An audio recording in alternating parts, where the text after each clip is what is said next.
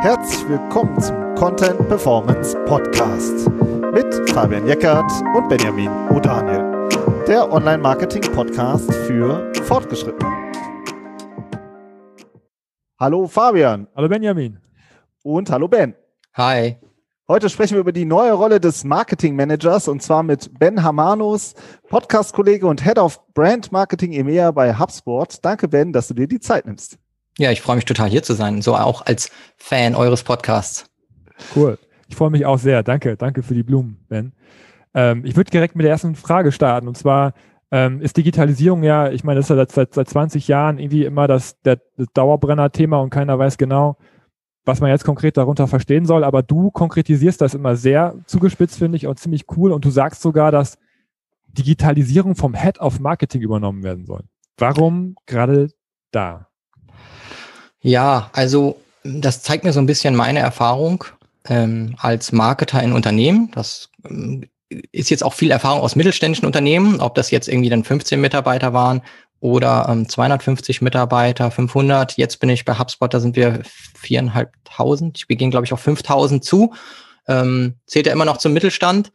Äh, aber auch genauso, wenn man jetzt auf Corporates schaut und sich die verändernde Rolle vom CMO anschaut, dann merkt man, dass der Marketing Manager eben ganz oft verschiedene Rollen zugewiesen bekommt, was in so ein bisschen in der Natur seines Jobs liegt. Wenn ich jetzt zum Beispiel ähm, die kürzlich geteilte Grafik vom, vom Olaf Kopp nehme, der hat ja nochmal zusammengetragen, was sind denn eigentlich so die ganzen Content-Formate und was sind die ähm, Content-Arten, die man spielen kann. Und allein diese Grafik ist ja fast so überwältigend, was der Marketer alles machen kann, dass er sich mit eigentlich ständig in einem Zustand verändernder, äh, äh, verändernder Marktsituationen ist. Weil gestern war es jetzt irgendwie äh, LinkedIn, TikTok, Pinterest sind äh, 2020 total durch die Decke gegangen und jetzt stehen wir schon wieder in 2021. Kaum ist der Fuß im Jahr, müssen wir verstehen, wie funktioniert Clubhouse und wie konkurriert Live-Audio mit allem, was wir machen. Also ob wir jetzt gerade irgendwie den Corporate-Blog nochmal pushen, gerade geschafft haben, endlich einen Podcast, äh, Corporate-Podcast zu starten oder irgendwas anderes. Ich muss ständig Technologie neu verstehen. Ja, Jetzt kommt dazu, okay, Clubhouse, irgendwie ist plötzlich so eine eingeschworene Gemeinde, ist alles nur irgendwie fürs äh, iOS äh, zugänglich. Schon muss ich habe ich überhaupt dieses Device? Ja, muss ich mich da reinarbeiten, äh, lernen, dass ich überhaupt einen Invite kriegen muss, um da reinzukommen? Also Growth Hacking ist auch ein großes Thema. Wie funktioniert es? Warum zieht es die Leute rein? Was begeistert die? Was funktioniert? Was nicht? Schon habe ich eine neue Technologie.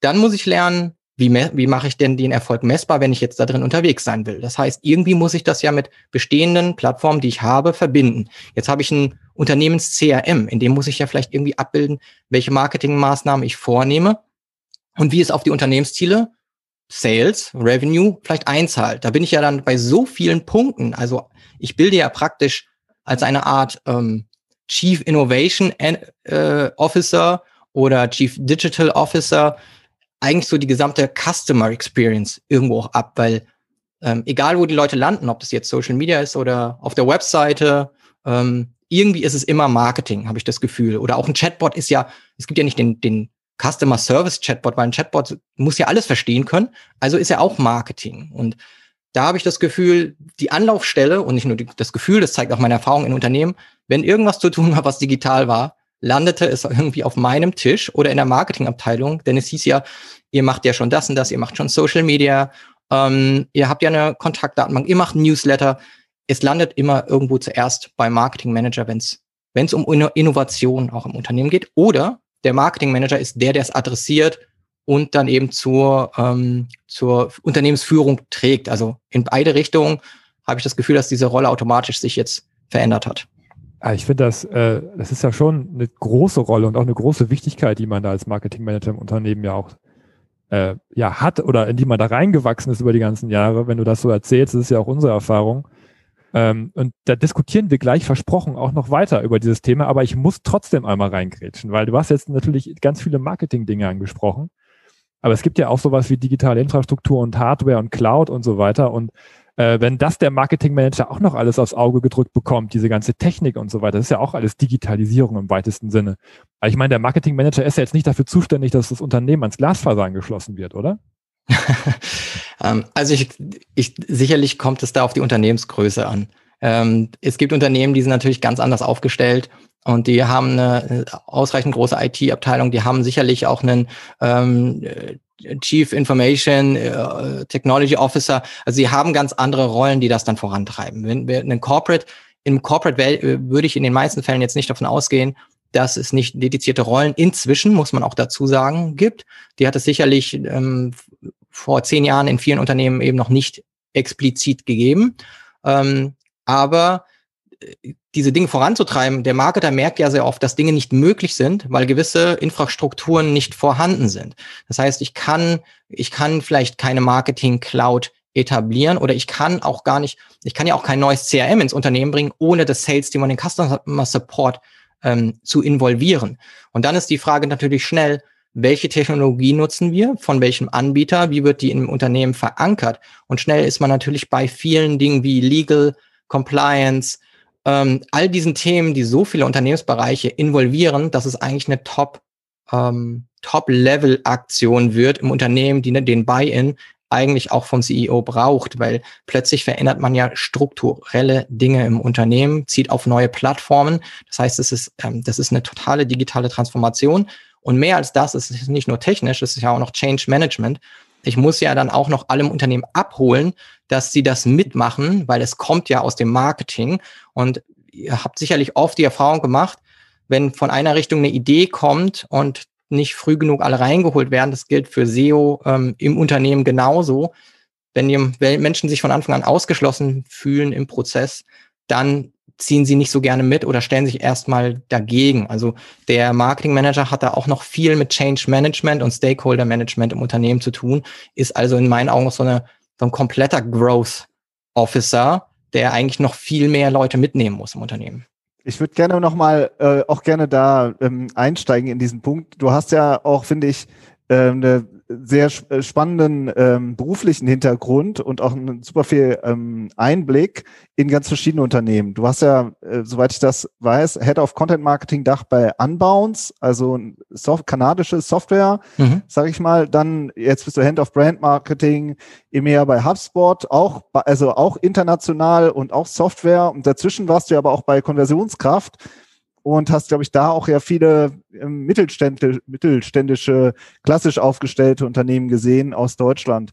Wenn du das jetzt nochmal gerne so aus der Vogelperspektive, klar, es ist immer verallgemeinernd und es kommt immer darauf an, aber äh, trotzdem, du hast diesen Einblick in diese internationalen Softwareunternehmen und gleichzeitig auch vielleicht in die eher klassisch aufgestellten deutschen Mittelständler wie machen die beiden denn äh, Content Marketing? Also wie, wo, was machen die internationalen vielleicht besser? Also ich würde sagen, es gibt ähm, so zwei Kategorien und die eine Kategorie teilt sich nochmal in so eine Unterkategorie. So würde ich es zusammenfassen. Also das eine ist ja, äh, in Deutschland ist es immer noch interessant, wie, wie, ähm, dass es immer noch Unternehmen gibt, die Content Marketing keinen hohen Stellenwert geben. Also für mich gibt es eigentlich Marketing nicht ohne Content Marketing. Also es gibt sicherlich Ausnahmen, das möchte ich gar nicht äh, bestreiten. Vor allen Dingen, ich denke so in, im Startup-Bereich kannst du ganz oft, ähm, hast du andere Growth-Hebel, um am Anfang erstmal irgendwie Traktion zu bekommen und da musst du vielleicht nicht mit Content anfangen, weil du einen sehr neuartigen, einen sehr neuartigen Service hast, der lebt allein schon von seiner PR und von seiner Neuartigkeit.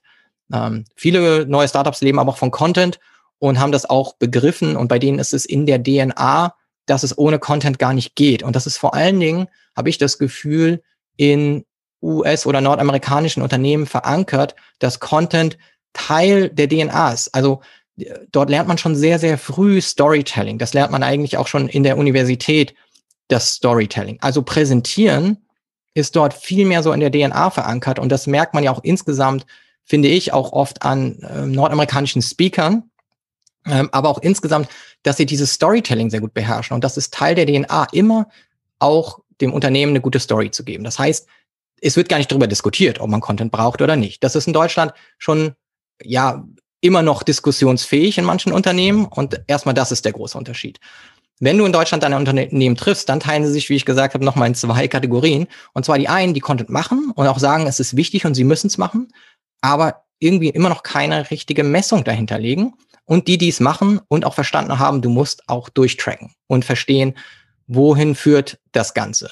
Und die, die anderen, die eben dann einen Podcast machen oder die einen, ähm, einen Blog machen oder einen Corporate-Blog machen und nicht die richtigen Kennzahlen dahinterlegen und die richtige Messung, bei denen äh, dümpelt, finde ich, das Projekt dann auch so ein bisschen dahin, geht vielleicht an der Zielgruppe vorbei, ist viel mehr für interne gedacht als für externe, weil es einfach nur das Unternehmen über sich selber redet. Ähm, aber ich finde, das ist so der große Unterschied, dass wir in Deutschland noch nicht so das verankert haben, wir, erstens, wir müssen uns nicht die Frage stellen, brauchen wir Content? Zweitens, mach's messbar. Denn was wir nicht messen können, das ist ja immer dieser blöde Satz, aber er hat ja auch ein bisschen Richtigkeit, ist nicht existent. Also ähm, unterliegt der Fantasie des Marketers und das ist immer ganz schlecht, wenn man weitere Budgets für seine Content-Projekte bekommen möchte. Kannst du mal, ähm, ich würde das gerne direkt mal auf HubSpot äh, äh, anwenden. Ähm, wie groß ist denn überhaupt euer Team? Also wenn du an SEO und Content denkst, ähm, wie, wie, groß ist das Team in, grob in den USA? Wie groß ist euer T äh, Team in Deutschland? Ja. Wie, wie, viele machen eigentlich mit und was habt ihr so für einen äh, für einen Durchsatz an, äh, an, an Content? Das würde mich mal interessieren.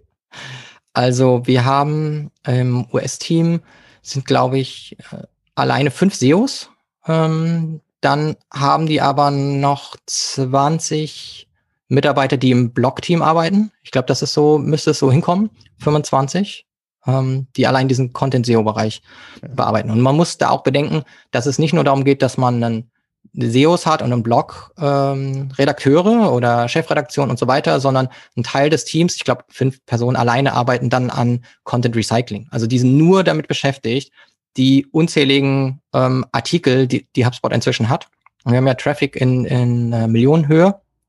Ähm, einfach neu den Content wieder zu überarbeiten. Also auch das gehört dann da mit dazu. Und dann sieht man eben auch, wie ganzheitlich ähm, Content gesehen wird. In Deutschland haben wir ähm, Josephine, ähm, die Conversion Rate Optimierung macht für den Blog. Also auch das ganz wichtig, dass es überhaupt so eine Stelle gibt, ist, glaube ich, schon eher ein bisschen außergewöhnlicher. Wir haben die ähm, Josephine Wick ist das äh, für Conversion Rate Optimierung. Jenny Lapp macht bei uns äh, SEO. Und wir haben noch Janina, die das Content, Content managt. Also fix drei Personen plus natürlich aus dem Team sehr, sehr viele Redakteure. Das kommt dann direkt aus dem Team. Das sind Dutzende, die dann eben auch am Content mitarbeiten, bis hin zu mir. Ähm, und dann haben wir eben auch was Podcasting, wenn du da Content vielleicht noch mit einbeziehen willst, haben wir ein sechsköpfiges Podcast-Team. Also ich merke, dass ich heute für die kritischen Fragen zuständig bin, weil ich würde nämlich direkt nochmal wieder einmal einhaken. Ich habe mir nämlich von dir das Zitat gemerkt, dass Digital Marketing Manager Allzweckwaffen sind. Ja, also hast du mal irgendwie gesagt. Aber wenn ich mir anhöre, wie ihr aufgestellt seid, dann seid ihr alle Spezialisten. Also da ist keine Allzweckwaffe oder ein Generalist, sondern da sind ganz ganz speziell Leute für bestimmte Teilbereiche zuständig und arbeiten an diesen, an diesen Assets, ja, und das widerspricht sich ja ein bisschen, wenn du sagst, das ist einmal eine Allzweckwaffe, der sich um alles kümmert. Ist das so ein bisschen, dass manche Unternehmen irgendwie nur einen einstellen und der, und der ist dann die Allzweckwaffe, äh, oder würdest du sagen, man sollte es eigentlich anders machen und, und äh, Fachleute einstellen? Also auch da würde ich sagen, Unternehmensgröße ist entscheidend. Also HubSpot hat nicht damit angefangen, Spezialisten für alles einzustellen, sondern wie oft ist es so, dass die Founder-Story ist, dass sie teilweise die Sachen selber geschrieben haben. Und dann muss man am Anfang irgendwie, macht man Marketing-Automatisierung, Content, Social, ähm, PR, dann ist plötzlich alles drin. Und wenn man wächst, und natürlich, wir sind global 400 Marketing-Manager bei HubSpot, spezialisierst du natürlich, weil jeder Marketing-Lead sagt sich, ich brauche hier Verstärkung, es gibt eine Sache, die ist zu groß geworden und natürlich fängst du an zu spezialisieren. Diesen Luxus ähm, hat nicht jedes Unternehmen, nicht jedes Unternehmen würde überhaupt bei einer vielleicht Unternehmensgröße von viereinhalbtausend Mitarbeitern 400 Marketing-Manager besitzen. Für uns ist das dann aber einfach die, die Kernkompetenz. Ja? Und wenn ich jetzt aber zum Beispiel die Niederlassungen angucke, global gesehen, dann kann ich definitiv sagen, dass die Marketingmanager sehr, sehr viele Skills mitbringen müssen und sehr viele unterschiedliche Kenntnisse haben müssen. Also dieses T-Shaped-Profil, über das man auch oft spricht, dass man eben eine Kernkompetenz hat oder mehrere und dann viele andere Dinge kennt, die muss definitiv gegeben sein. Also zum Beispiel die ähm, die Janina bei uns, die, die ich eben erwähnt hatte für Content Management, die ist auch noch äh, für Social Media zuständig im deutschsprachigen Raum. Und ich finde, das sind schon zusammengenommen zwei sehr große Aufnahmen, äh, Content, äh, Aufgaben, Content zu managen und äh, Social Media Paid Social zu führen, als auch Organic äh, Posts zu haben und dann noch eben zu bedenken, wir haben vier Kanäle ähm, und sich dann noch zusätzlich da in manchen Sachen fortzubilden. Also da ist die Rolle schon auch nicht so klein. Ähm, und dazu muss man auch sagen, SEO bei Jenny ist zum Beispiel extrem datengetrieben. Also sie ist auch sehr stark in die gesamte ähm, Struktur eingebunden, Conversion-Optimierung zusammen mit, mit Josie. Ähm, wie wandelt man den Traffic in qualifizierte Leads um oder im Subscriber oder zusammen mit unserem Marketing Automation Manager Kalle? Ähm, wie kriegt man das dann hin, eben auf Produktseiten jemanden zu, zu bringen? Also du musst ja mehr verstehen als wie rank ich für das Keyword, sondern User Research ist wichtig, Nutzerverständnis, ähm, was konvertiert auf der Seite. Also bring nicht nur den Traffic her, sondern konvertiere ihn. Von daher sehe ich in allen so viel Verständnis für andere Bereiche, dass ich durchaus sagen kann, ähm, der Marketingmanager hat diese Rolle und gerade in einem Unternehmen mit vielleicht drei, vier, fünf Marketern, äh, die müssen jeweils garantiert mindestens drei, vier, fünf Kompetenzen besitzen, ähm, die sie zu erfüllen haben. Wir reden ja jetzt auch äh, über die neue Rolle des Marketing Managers. Mhm. So ein bisschen, das ist ja so der rote Faden oder das, das Dach, auf dem, über dem wir, über das wir reden. Und wir haben jetzt viel über die Skills geredet und ich finde auch an dem, was du schon erzählst, wird halt schon äh, klar, dass selbst der Spezialist nochmal ähm, ziemlich viele Felder abzudecken hat. Ja, Absolut. also es ist, es ist immer eine Frage der Perspektive. So. Und, ähm, und ich finde es auch spannend, wenn man äh, dein, deine, äh, dein persönliches Profil betrachtet. Ja, also du hast, finde ich, eine, also aus meiner äh, Perspektive hast du eine richtig starke eigene persönliche Social Media Reichweite. Du bist Podcast-Host, also du trittst richtig nach außen auch und du hast eine eigene Konferenz, über die wir gleich auch noch sprechen. Aber erstmal, also du bist jetzt nicht der äh, Marketing-Manager, der nur in-house äh, alles ähm, macht und eigentlich nach außen überhaupt nicht sichtbar ist, sondern du hast eine sehr starke Sichtbarkeit auch nach außen hin. Warum machst du das eigentlich? Also ich kann auf jeden Fall sagen, oftmals ist das in meiner Geschichte so ein bisschen auch aus der Not geboren worden. Ähm, ich habe eine Idee, äh, die halte ich für ziemlich gut. Denke, dass ähm, ich eine eigene Reichweite habe, auch ein bisschen selber Sprachrohr bin und denke, dass ich so so ein ja, vielleicht auch innovativen Konzepten innerhalb des Unternehmens auch schnell Reichweite geben kann. Und das ist natürlich auch eine, eine Ressourcenfrage. Äh, das deutsche Team hatte nicht unbedingt jemanden, der sich jetzt speziell um den Podcast hätte kümmern können. Ich kam neu ins Unternehmen, ich wollte vorher einen Podcast starten und dann hat das gut gepasst, dass ich das als Projekt bekommen habe. Und ja, ich habe so viele Webinare moderiert und viele andere Dinge gemacht, dass ich auch mir zugetraut habe zu sagen, ja, ich kann auch einen Podcast ähm, hosten äh, habe mir dann den äh, Marvin Hinze gesucht, der auch richtig Lust auf das Projekt hatte. Da konnte man uns das ein bisschen teilen. Und so wird man dann sehr schnell natürlich, ja, immer wieder sichtbar, ähm, weil ich es mir auch zutraue, weil ich es mir auch natürlich mit der Erfahrung im Markt ein bisschen zutraue. Mit meinem Netzwerk wusste ich, äh, weil die Frage wird auch gestellt, ja, wo kommen denn dann die Gäste her? Und das ist für meine geringste Schwierigkeit. Also das wird euch genauso gehen. Umso mehr man netzwerkt, deswegen, also man hat eigentlich kein, kein Gastproblem, man hat eher ein Problem, wie kriegt man die alle irgendwie unter, ohne das irgendwie vier Monate im Voraus äh, planen zu müssen. Wir ähm, uns noch bei der Conversion Roadshow sitzen vor, ich glaube, drei Jahren oder so, als wir da alle Speaker waren. Und da hast du uns über unseren Podcast ausgequetscht, da hat man schon richtig gemerkt, dass du da irgendwie sehr viel Interesse hattest und Bock hattest. Und wir haben uns ja auch, äh, da gehen wir ja auch gleich nochmal drauf ein, über Podcast KPIs oder welche Ziele du dir damit gesetzt hast so auch dieses Datengetriebene, ne, in Kombination, also coolen Content machen, aber auch zu messen, wie, ne, das weiß ich noch, haben wir lange darüber diskutiert, wie messt ihr das denn genau und was sind denn da die Zahlen und wie valide sind die denn? Das ist schon auch da ein großes Thema, finde ich extrem cool, dass du dich ja. da auch direkt bei HubSpot drauf gestürzt hast. Ja, absolut. Also ich bin deswegen sicherlich auch einfach geholt worden. Es war mit ein Thema, als ich gesagt habe, ich habe den Podcast vor. Ähm, ich habe auch vor, zurück in den Tech-Bereich zu gehen ähm, da hat äh, bei, ja, bei HubSpot geklingelt und dann hier, wollte man irgendwie mich direkt ins Team mit reinholen. Wir kannten uns ja auch schon vorher. Ich habe mit HubSpot viel kooperiert in den letzten vier, fünf Jahren in anderen Unternehmen, auch in meiner Zeit bei Unbounce. Aber ähm, würdest du sagen, das ist auch ein Asset, was man mitbringt auf dem Jobmarkt, wenn man, wenn man sowas hat, so was auf einen persönlich gebrandet ist? Absolut. Also ähm, Sichtbarkeit zu haben, ist natürlich super nützlich. Das ist für das eigene Branding der Person wichtig, aber ich finde, dass es auch einfach alles gut zusammenpassen muss ähm, und dann auch einfach super nützlich fürs Unternehmen ist. Also es ist immer wichtig, auch zu wissen, wie sehr ähm, du mache ich hier nur mein Ding oder unterstütze ich das Unternehmen? Und ähm, am besten sucht man sich eben ein Unternehmen, bei dem es mit der Kultur so gut passt, dass man dann auch eben man selber sein kann. Man hat immer Verbindlichkeiten als Unternehmen und ähm, ich bin dann schon verwundert, wenn manche Leute äh, wie die Axt im Walde durchs, äh, durch Social Media wandern.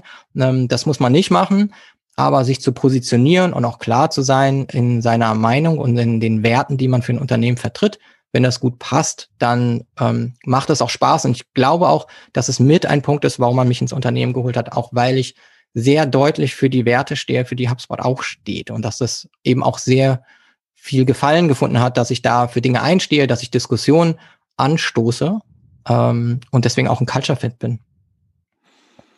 Ähm, jetzt gibt's viele Anknüpfungspunkte, muss ich mich gerade mal ein bisschen ähm, äh, sortieren. Genau, also vielleicht nehme ich mal ähm, diesen letzten Punkt, den du jetzt angesprochen hast, also die politischen Statements, das sind, ist auch was, wo Fabian und ich auch oft so zu zweit drüber diskutieren. Wir sind da sehr zurückhaltend und du äußerst dich aber auch äh, über Politik auf, ähm, auf LinkedIn hast ja auch ähm, eine eigene Konferenz nur mit äh, weiblichen Speakern, kommen wir gleich auch nochmal zu. Aber ich würde nochmal kurz erstmal fragen, was hast du denn da auch für eine persönliche Linie? Also es ist, das ist ja schon auch, also auf LinkedIn finde ich, ist es noch relativ human, aber wenn man sowas auf Twitter macht, über Politik zu reden, da bist du ja auch ganz schnell mal einen ganzen Tag nur mit, ähm, mit einem richtigen Krieg beschäftigt. So ja. und ähm, was hast du da für eine Linie? Sagst du, da gehe ich jetzt rein in das Thema oder äh, den blocke ich jetzt oder wie gehst du damit um? Also es ist extrem schwierig geworden, finde ich. Ähm, ich habe schon Menschen geblockt aus dem Grund, dass ich die Relevanz nicht sehe, in die Diskussion mit denen zu gehen, aus dem Grund, dass ich denen nicht Reichweite geben möchte.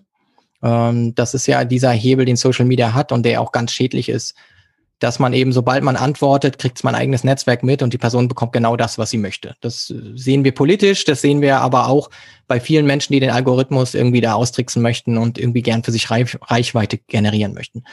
Ähm, da sehe ich dann auch oft die Relevanz, nicht in die Diskussion zu gehen, weil es gibt Menschen, die kannst du auch nicht überzeugen, also brauchst du auch nicht die Diskussion zu führen.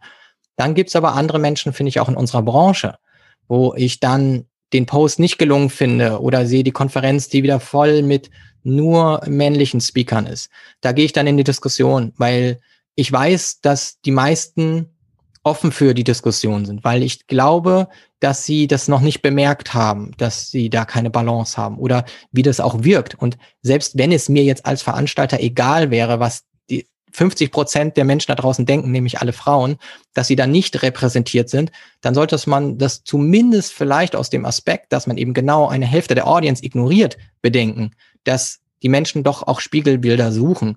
Und ich versuche zu sensibilisieren und eben zu sagen, hey, wenn ihr sechs weiße Männer irgendwie jetzt ganz nach vorne gebt, ähm, dann ist es die, die ihr vielleicht auch haben wollt als Zuhörer oder Zuschauer. Und ist es das, ja? Ähm, wollt ihr da so außen vor bleiben? Und da müssen Unternehmen und ich finde auch Marketer erwachsen werden und sich einfach sagen, ähm, okay, ich mache das jetzt fünf Jahre, lass mal irgendwie das Level irgendwie ein bisschen hochbringen und mich involvieren in noch wichtigeren Themen. Und 2020 hat ja gezeigt, wie wichtig sowas ist. Also in manche Diskussionen gehe ich rein, wenn ich den Mehrwert sehe und denke, ich kann was verändern und die Diskussion ist, ist wichtig. Und bei manchen Dingen sage ich, da halte ich mich raus, auch, auch thematisch frage ich mich, ähm, wo kann ich jetzt den Hebel finden? Weil ich könnte mich den ganzen Tag im Internet aufregen. Also es geht euch bestimmt genauso. Ja, jeder, der irgendwie ein gutes Werteverständnis hat, äh, finde ich, das mit unserer Demokratie irgendwie im Einklang ist, der kann sich den ganzen Tag aufregen. Das bringt aber nichts. Deswegen schaue ich, ich, ich mag Themen der Nachhaltigkeit, also Umwelt ähm, auch wie Tech da eine Rolle spielen kann. Und ich mag eben Themen wie Diversität, Inklusion, äh, also die INB ist das ja so als Überbegriff. Ähm, da bringe ich mich gerne ein, weil ich da auch für mich einen Hebel sehe, was zu verändern und versuche mich mehr darauf zu konzentrieren, inzwischen diese Hebel zu betätigen mit Events oder auch mit einem Podcast, wo man eben ausgeglichene ähm, äh, Gäste hat. Ähm, also das ist so immer wieder schwierig, sich nicht zu allem zu äußern, aber ähm, ich mache es immer noch gerne und ich halte es auch für meine Aufgabe. Jetzt das noch, oder Fabian? Wolltest ja, ich, ich, wollte jetzt äh, mal nach der Konferenz fragen, weil das genau. hat mir jetzt schon ein paar Mal hier fallen lassen und, und, und gedroppt, weil es ist ja jetzt auch nicht ohne mal so eine Konferenz zu entwickeln. Und ich finde es vor allem ist es auch nicht ohne diese Konferenz von Arbeitgeber zu Arbeitgeber immer mitzunehmen. Ja, also äh, sozusagen auch, ne, also erstmal als, als persönlichen Wert, den man mitbringt, aber halt auch zu sagen, ich würde, ich habe ich hab gesehen, auf HubSpot habt ihr eine, eine eigene Subdomain dafür sogar angelegt, ja, dass der Arbeitgeber bereit ist, das auch mit, mitzugehen. Äh, bei HubSpot kann ich, was das Werteverständnis angeht, hat das natürlich gut gepasst. Ähm, aber erzähl doch mal, wie das, wie sich das entwickelt hat, warum du die Konferenz gemacht hast ähm, und wie du die Arbeitgeber überzeugt hast, dass du dieses halt auch fortführen kannst im Rahmen deiner Arbeit, weil es kostet ja auch Zeit. Das kostet Zeit, ja, auf jeden Fall. Also ich habe das ähm, von Unbounce mitgenommen, der Digital, Digital Marketing Kickoff hieß es damals.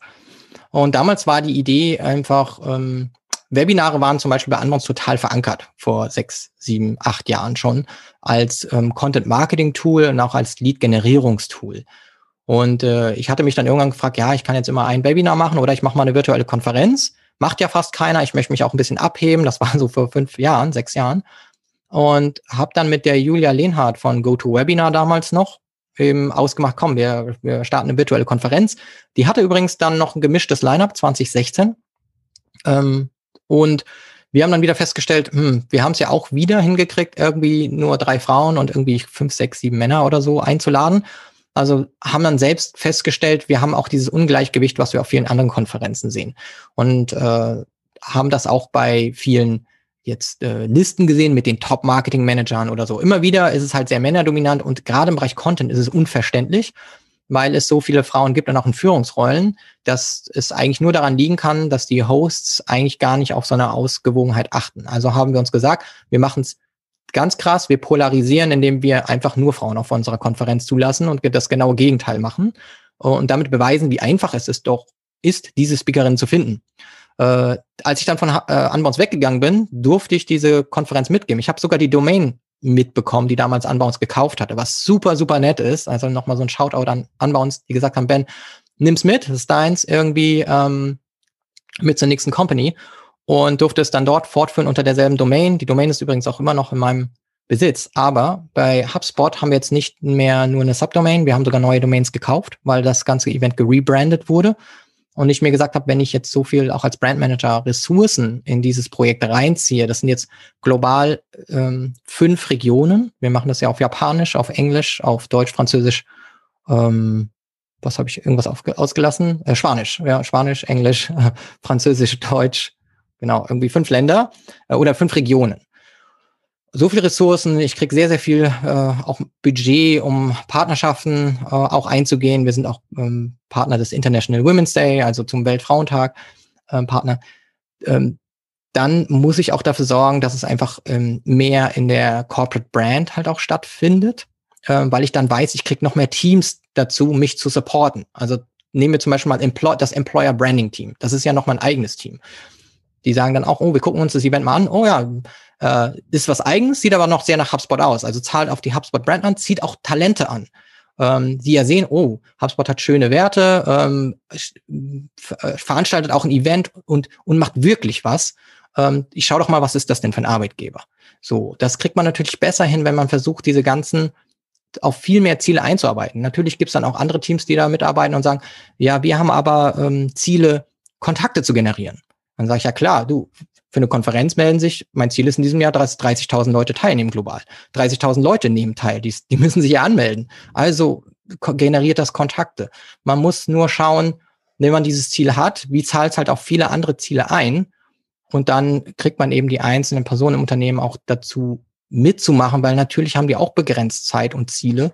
Und ich kann dann auch nicht nur quer mit einem ja, Culture-Event in das jetzt vielleicht Demand-Marketing reingehen, ähm, wenn es überhaupt nicht denen hilft. Äh, von daher, ähm, ja, von, von oben ist natürlich das gern gesehen, weil es der Culture entspricht.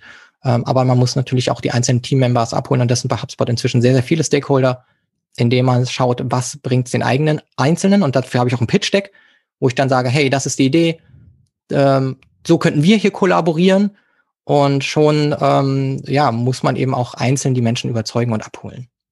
Wahnsinn, echt äh, Respekt, wie du auch geschafft hast, so, einen, äh, so ein Event über mehrere Unternehmen hinweg quasi weiterzuführen, immer wieder auch zu integrieren und zu vergrößern. Erst jetzt das ähm, dritte. Also ist schon, ähm, ähm, schon großen Respekt. Also viele, mein Eindruck ist immer noch, dass oder generell, dass viele Digital Marketing Manager, Managerinnen da draußen eher zurückhaltend sind und eher nach, nach innen auch arbeiten. So und ähm, sind, ich würde jetzt sagen, im Schatten der Marke, ja, also oder auch im Auftrag, äh, im Dienst der Marke auch ein Stück weit. Und gleichzeitig finde ich, hat unser Gespräch jetzt auch schon sehr gezeigt, was es auch ähm, bringen kann, wenn man einen eher anderen Weg geht. Was würdest du ihnen denn raten da draußen? Welche Vorteile hätte es für sie, ähm, sichtbarer zu sein? Also Sichtbarkeit ähm, bringt ja ganz viele Vorteile. Zum einen ähm, karrieretechnisch ist es immer interessant, natürlich sichtbar zu sein. Da wird man von Unternehmen gesehen, die dann vielleicht auch äh, dementsprechend die Stellen haben. Das ist bei mir jetzt, finde ich, gar nicht mal immer, das ist nicht primär wichtig für mich. Also natürlich hat es mir in meiner Karriere geholfen. Natürlich bin ich dadurch auf dem Radar, aber äh, an sowas denke ich in dem Moment, wo ich Dinge mache, nicht. Ich denke in dem Moment immer an meinen Arbeitgeber, den ich habe. Ähm, ich will, dass der Podcast von uns Sichtbarkeit bekommt und ich hoffe, mein Gesicht gibt so einem ähm, Projekt eben einen guten Kickoff und einen guten Start mehr, als wenn ich, wenn unbekannte Gesichter das starten und wir viel mehr Energie investieren müssen. Genauso ist es mit dem CXS. Also ähm, das neue Event heißt ja CX Spotlight. Findet man unter cxspotlight.de oder .com. Ähm, ist es auch so, dass ich in Deutschland dann natürlich einen Hebel habe und diese Woche da auch poste, ähm, dass der DMK jetzt zum CX Spotlight wird. Ich weiß, dass es schon initial viel Reichweite generieren kann. Ähm, und meine Positionierung im Bereich Diversity, der bringt mich ja auch mit ganz vielen Leaders zusammen, die es auch sehr wertschätzen, dass jemand oder ein Unternehmen nicht nur irgendwie quasselt und irgendwelche schönen PR-News rausbringt, sondern Menschen hat, die im Unternehmen genau diese Projekte angehen dürfen und nicht äh, im Culture-Team oder im PR-Team sitzen, sondern als Marketer sagen dürfen, ich, ich habe hier dieses Projekt, äh, ich gehe nach außen, ich positioniere mich, ich diskutiere auch. Ich weiß, dass ich unter Umständen auch mal vielleicht auch jemanden vergraulen kann. Ähm, das, das kann natürlich auch passieren, wenn jemand da nicht ähm, die Diskussion führen wird oder meine Position nicht akzeptieren kann. Aber letzten Endes wollen wir ja auch die Kunden, die zu uns passen, weil es wird ja immer wieder sonst für Reibung sorgen. In der Art, wie wir uns positionieren, auch zu Black Lives Matter haben wir uns positioniert und das ist, hat nicht bei jedem die gleiche Relevanz oder Wichtigkeit wie, wie für uns. Ähm, von daher äh, rate ich allen, diese Netzwerke aufzubauen, sich sichtbar zu machen, sich zu positionieren, sich zu überlegen, bei den 100 Themen, zu denen man sich positionieren kann, welche sind wirklich wichtig. Ähm, Diversität ist mir wirklich wichtig. Diese Konferenz treibe ich wirklich voran. Also das bleibt auch, weil ich kann mich natürlich zu vielen Sachen positionieren. Ähm, versucht da trennscharf zu sein, wäre mein Ratschlag. Versucht auch über das Branding hinauszugehen von, was sind meine Themen. Es hilft auch manchmal, ein Typ zu sein. Also Typ meine ich ein Typus, den man schnell erkennt. Es gibt Leute, die sagen, ja, den, den, den Ben erkennt man an der Fliege. So, das ist für die, die jetzt den Podcast hören und mich vielleicht nicht sehen können. Ähm, das wurde auch irgendwann ein, ein Branding von mir, weil ich dann mal zu einem Event kam und jemand gesagt hat, wieso hast du keine Fliege an? Und von da an wusste ich, das ist, die, die Leute finden das gut und es verhindert ja auch Verwechslungsgefahr. Wenn ich irgendwo hingehe, dann sagen die, ich habe den schon mal gesehen. Das ist doch, Ben ist immer der mit der Fliege, ich sehe den hier noch gar nicht oder so. Daran erkennst du den. Das ist, es hilft, meine Botschaften zu platzieren. Und warum soll ich es nicht machen, wenn es trotzdem zu mir passt? Das ist ja auch nicht künstlich. Ich, das Styling. Ja, super. Ben, das war eine sehr, sehr spannende Reise. Und ähm, für alle unsere Podcast-Hörerinnen und Hörer, die jetzt auch wissen, wer du bist, auch ohne, dass sie dich mit der Fliege gesehen haben. danke, dass du dir die Zeit genommen hast. War ein klasse Gespräch. Ich danke euch. Vielen Dank, dass ich hier sein durfte und äh, ja, weiter so mit eurem Podcast. Ich höre gern rein. Danke, Ben, auch von mir. Alles Gute. Ciao. Ciao. Ciao.